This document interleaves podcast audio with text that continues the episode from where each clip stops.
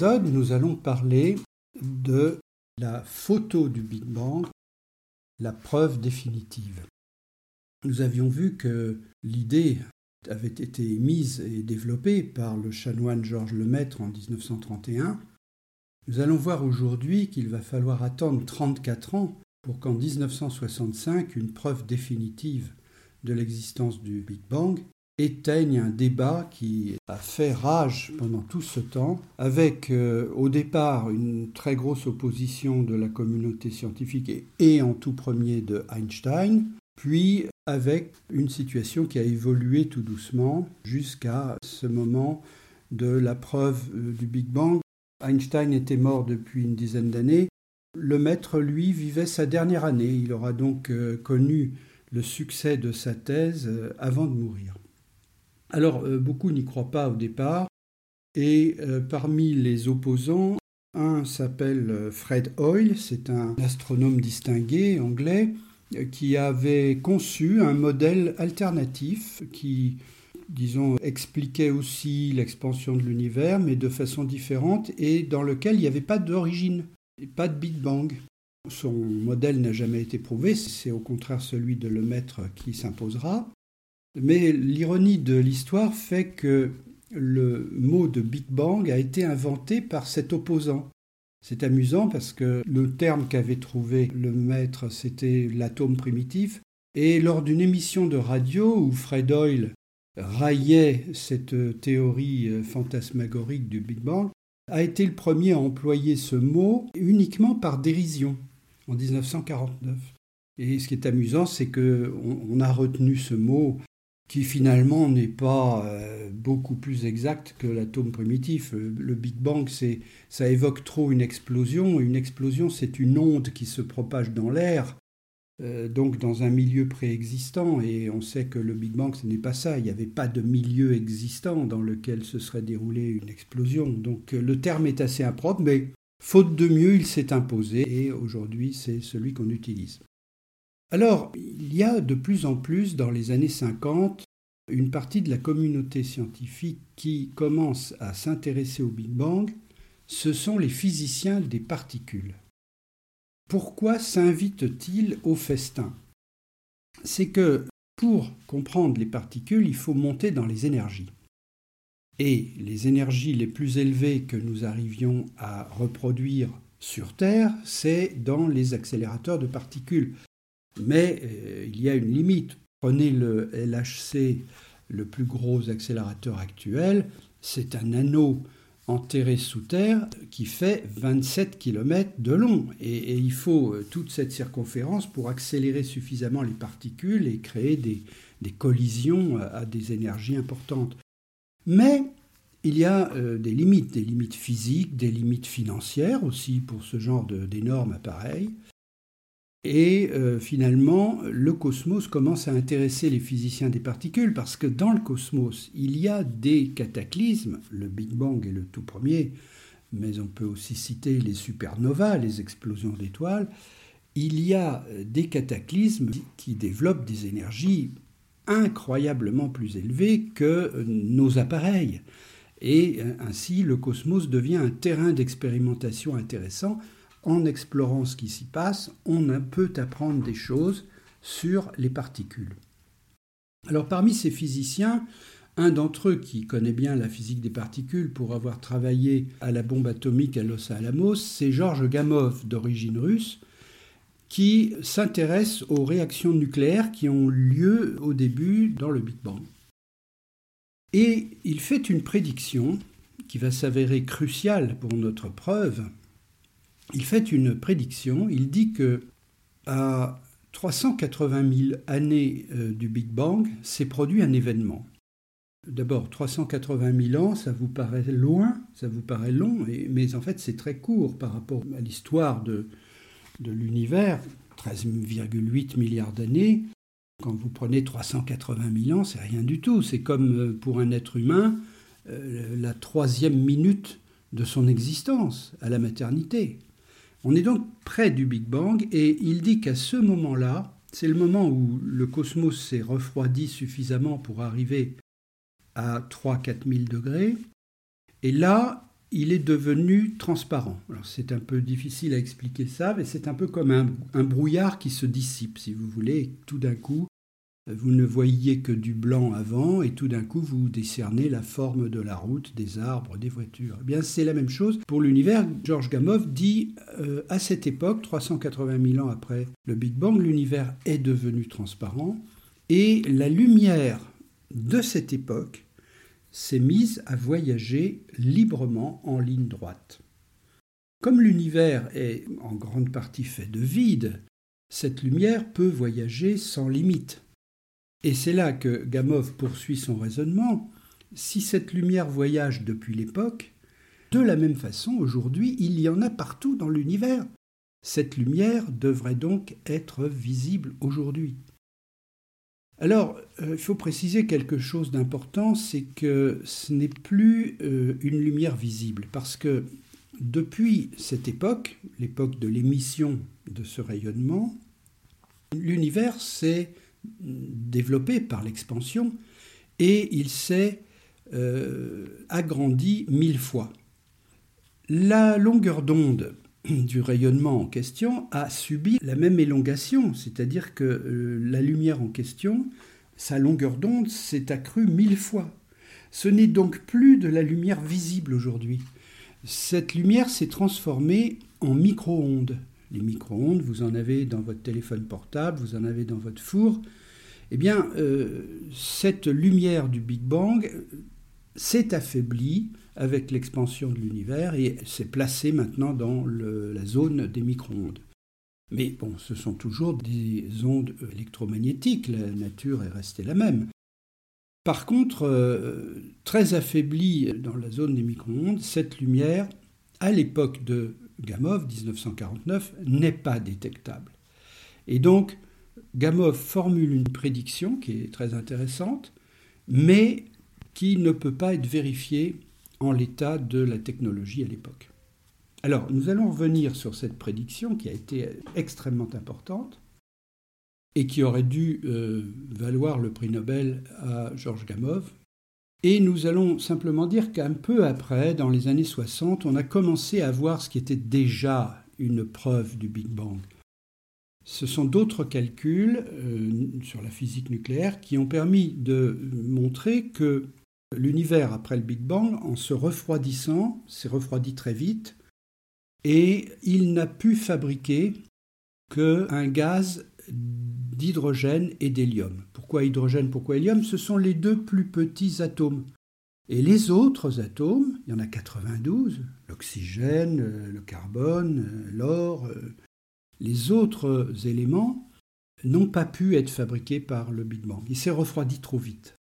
Alors, vous savez où ils se sont fabriqués? Ils se sont fabriqués plus tard dans le cœur des étoiles, parce qu'une étoile, c'est une espèce de cocotte minute qui mijote pendant des milliards d'années, et à l'intérieur de la cocotte minute, toutes les recettes de cuisine les plus diverses peuvent se développer, un peu comme euh, les molécules aromatiques se développent dans le vin euh, qui séjourne pendant longtemps dans une cave.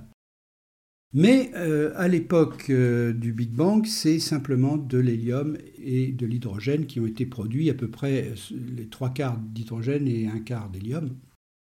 Et ces calculs montrent aussi d'ailleurs qu'il y a de petites traces d'autres éléments, notamment du deutérium et du lithium, des petites traces qui sont des pouillèmes de pourcent. Alors, euh, cette prédiction sur ce qu'on appelle les abondances, c'est-à-dire quels sont les éléments qu'on trouve dans l'univers, on a cherché à les prouver. Et on a tourné les télescopes vers des nuages qui paraissent très anciens, qui donc doivent dater de l'époque où avait été créé ce gaz. Des nuages, disons, très primitifs, un peu fossiles si vous voulez. Et que trouve-t-on en observant ces nuages? On trouve qu'ils sont faits d'hydrogène pour les trois quarts, d'hélium pour un quart, et on mesure aussi les petites traces de deutérium et de lithium qui correspondent très exactement aux quantités qui avaient été prévues par le calcul. Et eh bien là, vous avez la rencontre de deux choses, une prédiction qui a le mérite d'être très précise, et en même temps une vérification, une, une preuve expérimentale qui a le mérite d'être aussi extrêmement précise. Donc, une prédiction très précise, une vérification très précise égale une preuve. Nous tenions là, dans les années 60, une preuve très très forte du Big Bang. Et pourtant, vous voyez à quel point les réticences sur euh, cette théorie du Big Bang étaient fortes. La preuve a commencé à être contestée dans tous les sens. Alors les uns ont contesté les calculs, euh, les autres euh, ont contesté les méthodes expérimentales, les troisièmes ont contesté le tout en disant que c'était un peu arrangé, etc., etc. Et donc on ne considérait pas à l'époque ceci comme une preuve, il fallait peut-être attendre un peu plus, mais la preuve définitive est arrivée peu après, en 1965. Alors comment cela s'est-il passé? Ce sont deux ingénieurs qui ont détecté le rayonnement fossile tout à fait par hasard. Ils s'appelaient Penzas et Wilson, et euh, ils avaient euh, repris une vieille antenne obsolète qui avait été construite pour euh, des satellites de télécommunication et qui détectait les micro-ondes précisément. Alors ils avaient récupéré cette antenne avec un projet intéressant. Ils avaient dit, bah, avec cette antenne, observons le cosmos et nous verrons des choses intéressantes sur des astres ou des phénomènes cataclysmiques ou quoi que ce soit. Nous découvrirons certainement des choses. Alors, euh, l'antenne était difficile à mettre au point parce qu'on était quand même un peu à la limite des possibilités des, appareils et ils ont mis du temps à régler cette antenne. À un moment, ils ont commencé à se décourager parce qu'il y avait toujours un bruit de fond. Impossible d'éliminer ce bruit de fond. Ils ont cru au départ que c'était une pollution humaine, une usine par exemple, et puis euh, en tournant l'antenne vers le ciel, là où il n'y avait pas de pollution, il y avait toujours le même bruit de fond, et ils commençaient à se désespérer. Lorsque un scientifique, ça c'est vraiment le hasard qui fait qu'un scientifique connaissait leur déboire, mais connaissait aussi la théorie du rayonnement en question, émise par Gamov et qui avait été reprise par James Peeble, un grand physicien cosmologiste, dans ces années-là, au point que James Peeble avait repris euh, donc les calculs de Gamov, les avait euh, affinés et était en recherche d'un instrument permettant de trouver enfin ce rayonnement. Et là, une connaissance commune les rapproche en disant mais le rayonnement qui embête Penzias et Wilson dans leur antenne, ne serait-ce pas le rayonnement fossile? Et oui, c'était ça. Et les paramètres qu'avait calculés euh, Peeble correspondaient à très peu de choses près aux caractéristiques du rayonnement qui embêtaient Penzias et Wilson.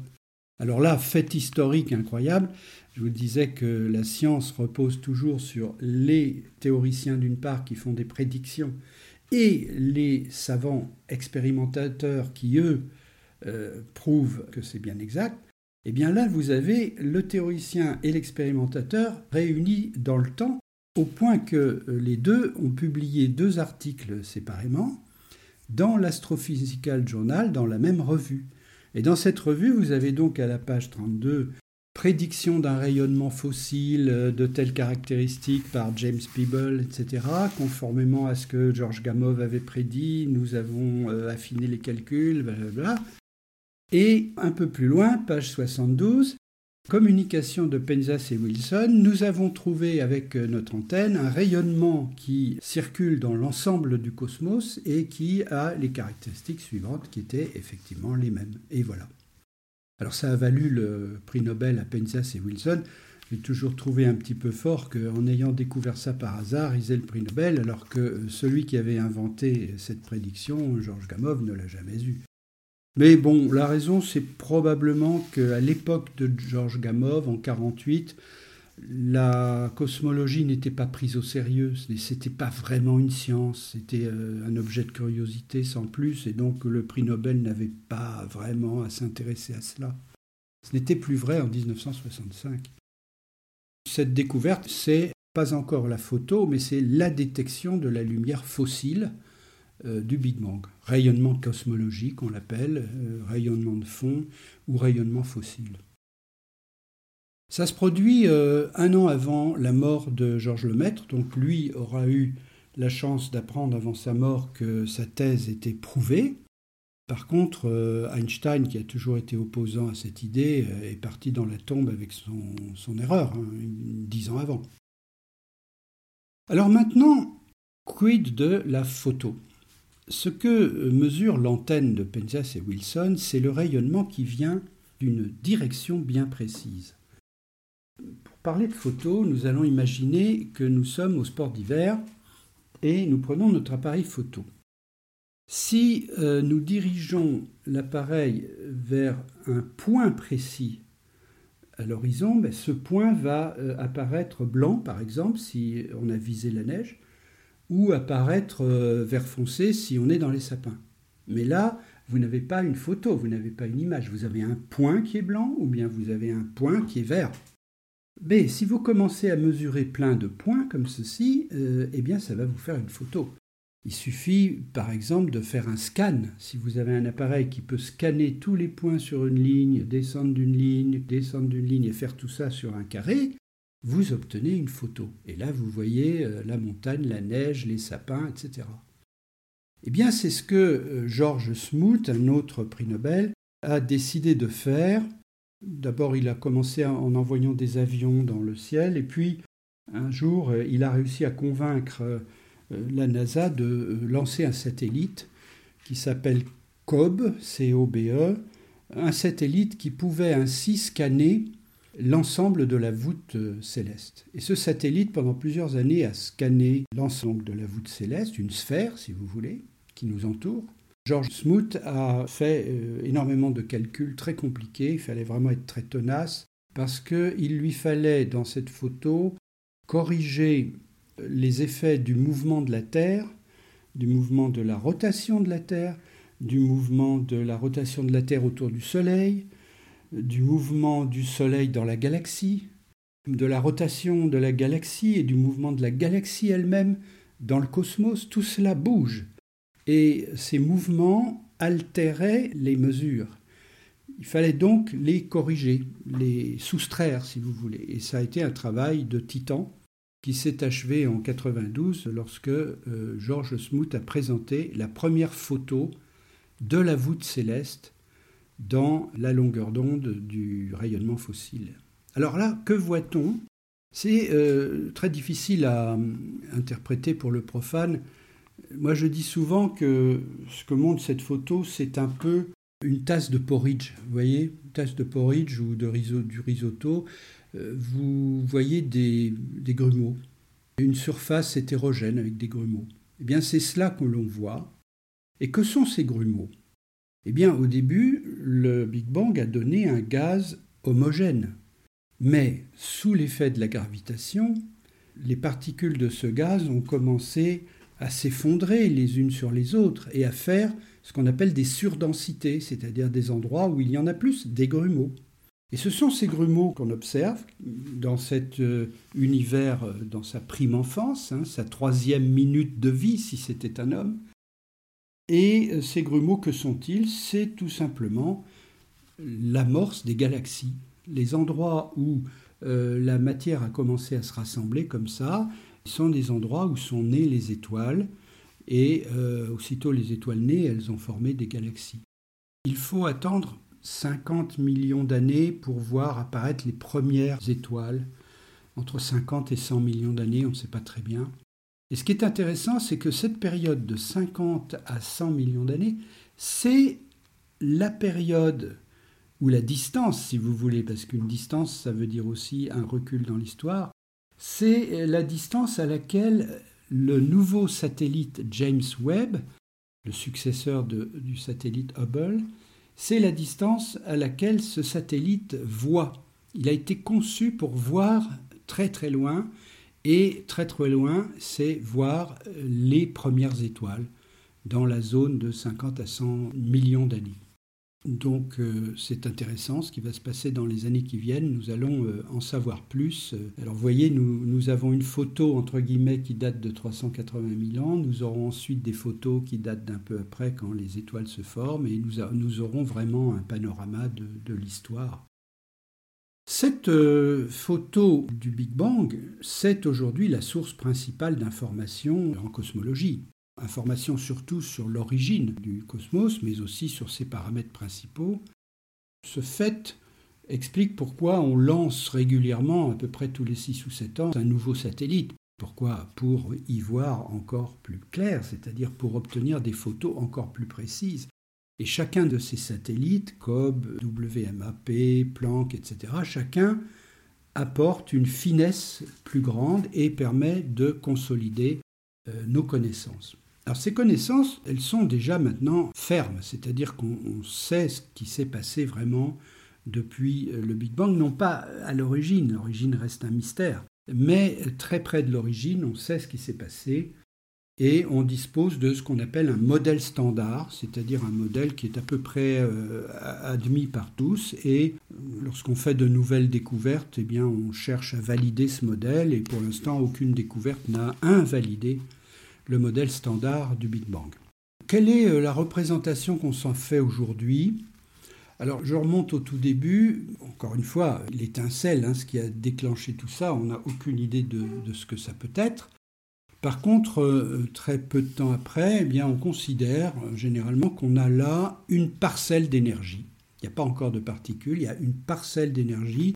Euh, la description physique qu'on en fait, c'est un champ, comme un champ de gravitation, un champ électrique, etc. Donc c'est un champ, une parcelle d'énergie, et c'est quelque chose d'extrêmement simple. On sait que ce champ a connu une expansion extrêmement rapide. Alors là, on n'emploie pas le mot d'expansion, on emploie le mot de inflation, car cette expansion a été absolument fulgurante. si vous voulez, euh, en une fraction infime de seconde, milliardième de milliardième de seconde, l'univers est passé d'une taille microscopique à une taille astronomique. Puis cette inflation s'est arrêtée, pour des raisons qui ne sont pas encore vraiment élucidées. Et cette inflation a été remplacée par l'expansion dont nous avons parlé plusieurs fois, qui est beaucoup plus douce, euh, qui se fait tranquillement. L'inflation avait un côté explosif, si vous voulez, alors que l'expansion, bah, c'est un mouvement euh, régulier et relativement lent. Pendant cette inflation, se sont créées toutes les particules, les unes après les autres, selon euh, le cas, les quarks, les électrons, etc., les photons. Toutes ces particules sont apparues dans un certain ordre, et cela euh, très près du Big Bang, hein, c'est-à-dire à 10 milliardièmes de seconde du Big Bang. Et à partir de là, c'est essentiellement un homme, un prix Nobel, qui était d'ailleurs le professeur de George Smoot, dont je parlais tout à l'heure, Stephen Weinberg. Et Stephen Weinberg a écrit un livre qui s'appelle Les trois premières minutes de l'univers, où il décrit tout ce qui s'est passé à ce moment-là, en utilisant les connaissances de la physique nucléaire. Donc il aura euh, le prix Nobel pour cela, et moi je dis souvent que c'est peut-être, au lieu d'un prix Nobel de physique, c'est peut-être un prix Nobel d'histoire qu'il aurait dû avoir, parce que tout de même, expliquer dans le plus grand des détails ce qui s'est passé pendant trois minutes qui se situe il y a 13,8 milliards d'années, euh, on peut dire que c'est vraiment un historien de premier plan. Alors que dit-il dans son livre? La première partie, je l'ai déjà dit, à un dix milliardième de seconde du Big Bang, c'est la naissance des particules les unes après les autres, à partir de la parcelle d'énergie initiale. Un millième de seconde après, c'est la formation des protons et des neutrons. À 3 minutes euh, du Big Bang, c'est euh, la création des noyaux atomiques. Alors, atomique, il n'y en avait pas 36. Hein. Il y avait le noyau d'hydrogène qui est un proton et le noyau d'hélium, deux protons, deux neutrons. Voilà, quand je parle de noyaux atomiques, il n'y en avait que deux en fait.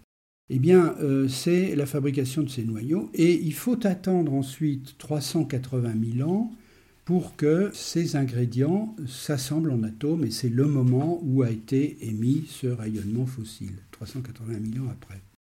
Que euh, reste-t-il à ce moment-là? Bien, c'est ce que je vous ai déjà dit, un gaz, un gaz fait d'hélium et d'hydrogène. Puis, il y a la création des étoiles, nous en avons parlé.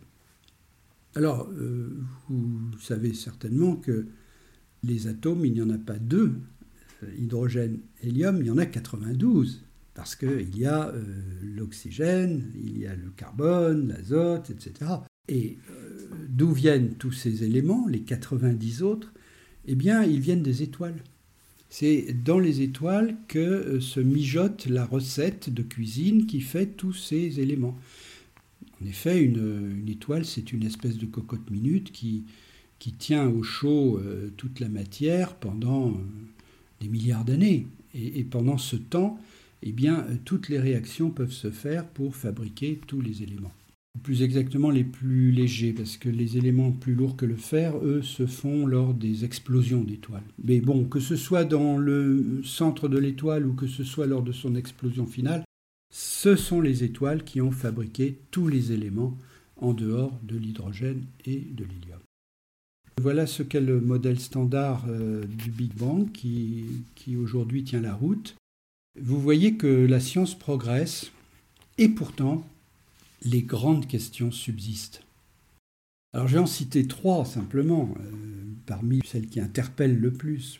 La première, c'est euh, que euh, toute cette histoire dont je vous ai parlé et qui sera reprise dans la suite de notre podcast, toute cette histoire finalement remonte aux lois physiques qui étaient présentes dans la particule de départ, cette parcelle d'énergie eh bien, cette parcelle contenait déjà en elle-même les lois physiques. Et donc, c'est un grand mystère. Comment se fait-il qu'il euh, y avait ces lois euh, déjà présentes? Deuxième question, ces lois de la physique vont s'avérer extrêmement productives parce que de quelques lois simples vont émerger euh, d'abord tous les corps célestes, toutes les, les étoiles, euh, les galaxies, et puis les planètes, et puis sur les planètes, euh, certaines planètes comme la Terre, la vie, la vie qui mène à l'être pensant, tout ceci euh, vient au départ de ces lois physiques. Donc la grosse question, c'est pourquoi ces lois étaient si productives? Cette question est d'autant plus aiguë que hum, depuis euh, quelques années ou dizaines d'années, on a simulé ce qui se passerait si les lois étaient un peu différentes. Et qu'a-t-on constaté? Si l'on prend les constantes, parce qu'il n'y a pas que les lois, il y a aussi les constantes. Les constantes, c'est la masse de l'électron, euh, c'est la vitesse de la lumière, etc. Si on prenait l'une quelconque des forces euh, qui animent l'univers ou l'une quelconque de ces constantes, et qu'on la changeait ne serait-ce que de 1% en plus ou en moins, on s'aperçoit que l'univers serait stérile.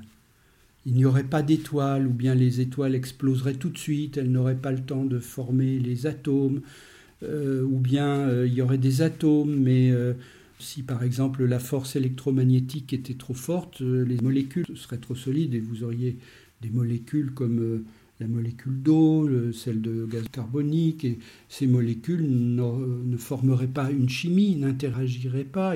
A l'inverse, si la force magnétique était un tant soit peu euh, plus faible que ce qu'elle est, alors là, il y aurait une chimie, au contraire, complètement délirante. Il y aurait des, centaines de milliers de molécules différentes qui interagiraient en permanence. je prends une image pour cela, je dis si c'était le cas, quand vous iriez vous laver les mains euh, avec le savon, vos mains se dilueraient dans le savon. Alors, on s'aperçoit que toutes euh, ces constantes sont extrêmement ajustées. C'est ce qu'on appelle le problème de l'ajustement fin, peut-être le plus grand problème aujourd'hui, pour lequel nous n'avons strictement aucune réponse. Pourquoi euh, tous ces paramètres, toutes ces lois sont si finement ajustées? Je ne suis pas sûr que la réponse à ces questions fondamentales existera du temps de l'humanité. Je ne serais pas surpris que l'humanité termine sans avoir répondu à ces questions tellement elles sont fondamentales. Alors sans donner d'explication, on peut se faire quand même des idées, des idées qui sont au stade des croyances, parce que la science est totalement incapable de les prouver. Alors la première idée, elle est religieuse, elle est purement celle de la création divine. Si l'univers est si finement ajusté, c'est que quelqu'un a placé les curseurs là où il fallait, le curseur de la masse de l'électron, le curseur de la force électromagnétique, etc. On va même dans cette idée-là jusqu'à présenter ça comme une preuve de l'existence de Dieu aujourd'hui. Alors ça, c'est une thèse et je ne la mettrai pas en question parce que, encore une fois, la science ne permet pas de l'invalider, donc euh, elle est tout à fait licite. Alors l'autre, euh, pour les athées, il y a des thèses qu'on peut euh, admettre aussi. D'abord, dans les années 70, des savants comme Stephen Weinberg que nous avons cité, ou d'autres comme Jacques Monod, disaient finalement l'univers c'est un grand coup de chance Monod ne le disait pas tellement sur l'univers, d'ailleurs, lui, il le disait sur la vie. La vie, c'est un grand coup de chance, c'est un coup de dé comme ça qui est tombé euh, magnifiquement bien ajusté. Pour Stephen Weinberg, l'univers, pareil, c'était un grand coup de chance. Euh, l'univers était né comme ça, il était né comme il fallait, quoi. Alors, bon, moi je pense que ces thèses ne sont pas crédibles maintenant parce que aujourd'hui, quand on voit cet ajustement de toutes les constances, on ne peut pas imaginer en dehors de l'hypothèse divine, que l'univers soit unique et se soit fait comme ça. On est obligé d'imaginer plutôt qu'il existe d'autres univers. Mais quand je dis d'autres, c'est des milliards de milliards de milliards de milliards de milliards d'autres. Donc euh, peut-être même une infinité d'autres univers. En effet, s'il existe une multitude d'univers comme cela, alors, eh bien, euh, on peut imaginer que dans un d'entre eux, qui se trouve être le nôtre, les paramètres aient eu les bonnes valeurs pour permettre de créer la complexité, si vous voulez. Donc c'est imaginable une situation où il y aurait des milliards de milliards de milliards d'univers qui seraient tous plus stériles les uns que les autres, et euh, disons que tout cela d'ailleurs devait avoir une nature chaotique, mais parmi eux euh, sont apparus des, des univers, quelques-uns qui peut-être, en dehors d'une autre, ont pu développer la complexité. Alors on ne le saura jamais, parce que s'ils existent, tous ces univers sont dans des espaces-temps différents. Donc comment voulez-vous qu'on voyage en dehors des romans de fiction? Dans d'autres espaces-temps On ne connaîtra probablement pas la réponse à cette question. Alors, il existe une thèse qui a été assez élaborée par les cosmologistes Linde et Vilenkin d'un d'un multivers, c'est le nom qu'on donne à cette collection, si vous voulez, immense d'univers. Et cet univers, si vous voulez, euh, général, serait en inflation permanente et euh, il créerait plein de petits univers euh, comme des bulles apparaissent dans une coupe de champagne. Il y aurait partout des bulles et, la bulle, bah, c'est un univers qui grossit, qui connaît l'inflation lui-même et en connaissant l'inflation, il se déconnecte du reste. C'est pour ça que si cette théorie est vraie, nous n'avons aucune chance de voir les autres univers. Et on peut imaginer donc que nous, euh, notre univers, soit une bulle, tout simplement, qui, est entrée en inflation et, qui possédait les bonnes lois physiques et les bonnes constantes. Voilà. Bon, je reconnais que c'est difficile à, imaginer tout cela. Et finalement, euh, quand on réfléchit à ces deux thèses, ben, je crois que ça revient finalement à une question, c'est d'où vient l'univers. Dans le cas de la thèse divine, il vient du néant, et c'est Dieu qui a permis la création de l'univers à partir du néant. Au contraire, si on prend la thèse dont je viens de parler, du multivers, on n'est pas sorti du néant, notre univers est sorti au contraire d'un grand tout, un tout même euh, infini voyez, donc la question revient un petit peu à se demander si on est sorti du néant ou si on est sorti d'un tout. Bon, disons que dans un cas comme dans l'autre, on est dans le domaine des croyances. Les premières sont de nature religieuse, les deuxièmes sont, je dirais, exprimées dans des belles paroles scientifiques avec même des équations, mais ça reste totalement des croyances étant donné que la science est incapable de trancher entre les deux. Alors chacun aura son, opinion. Je voudrais terminer maintenant sur euh, juste une autre question qui est aussi fondamentale que les précédentes. L'univers a-t-il un sens? Alors c'est amusant parce que les mêmes deux personnages que j'ai déjà mentionnés, Stephen Weinberg et Jacques Monod, disaient dans les années 70, plus on étudie l'univers, et dans le cas de Jacques Monod, c'est plus on étudie la vie, plus on étudie l'univers ou la vie, plus on a le sentiment que l'univers est dénué de sens. Eh bien, euh, moi, c'est un, voyez-vous, c'est une assertion qui ne me plaît pas du tout. Je n'aime pas cette euh, assertion parce que Euh, au contraire, euh, moi qui viens de passer 30 ou 40 ans à étudier frénétiquement l'univers parce que je suis curieux de nature, eh bien, je trouve qu'au contraire, il a un sens, il apporte en permanence de nouvelles surprises, mais en même temps, toutes ces surprises sont liées par quelque chose de commun qu'on trouve à travers toute l'histoire, et c'est pour ça que j'ai voulu faire un livre euh, qui reprenne toute l'histoire depuis le Big Bang jusqu'à l'homme, il y a quelque chose de commun. Et ça, ça donne un sens très fort. Alors maintenant, c'est sur ces considérations que je termine mon livre d'ailleurs, c'est sur le sens de l'univers. Et euh, avant de répondre à cette question, je dis mais qu'est-ce que cela signifie le sens lui-même? Et la meilleure définition que j'ai trouvée, la voici. C'est dans un livre de Boris Cyrulnik, le neuropsychiatre, où euh, il dit Ma chienne et moi-même possédons une commode Louis XVI que nous aimons beaucoup. Alors, ça veut dire que cette commode a du sens pour lui comme pour sa chienne. Eh bien, pourquoi? Si nous parlons de Boris Cyrulnik lui-même, cette commode a peut-être un sens très fort parce qu'il euh, en a hérité lors de la mort de sa grand-mère, qui elle-même euh, était une personne qu'il chérissait beaucoup et cette commode lui rappelle tout simplement sa grand-mère. Ou bien parce qu'il veut décorer son appartement et il, aime beaucoup euh, l'esthétique de ce meuble.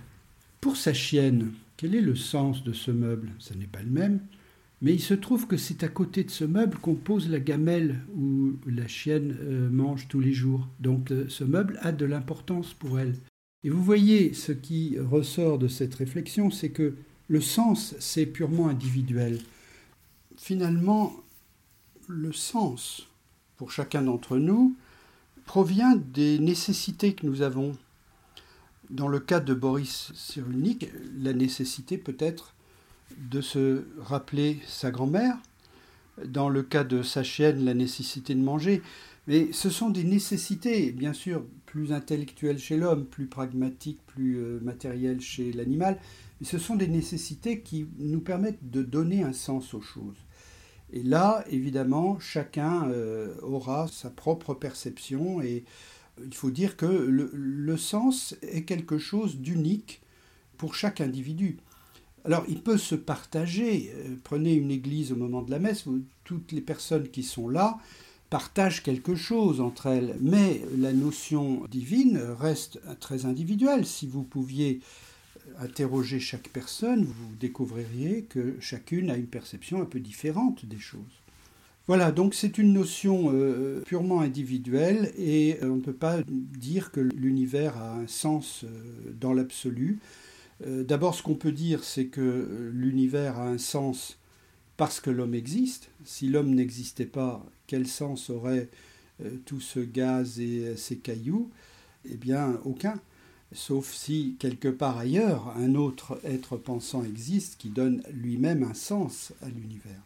Finalement, eh bien, il faut se dire que le sens que l'on donne, c'est une question de relation entre chaque individu et Dieu, ou bien entre chaque individu et la nature. Voilà, eh bien, la prochaine fois, nous parlerons de l'écosystème galactique, c'est-à-dire finalement tout ce qui a pu se faire euh, à partir du Big Bang, euh, toute la complexité et la beauté du cosmos.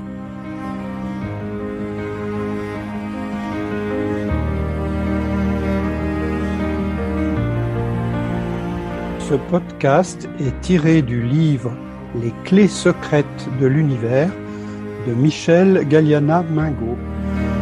Je vous invite à consulter mon site sur lequel vous pouvez aussi me joindre à www.mgm-ec.fr.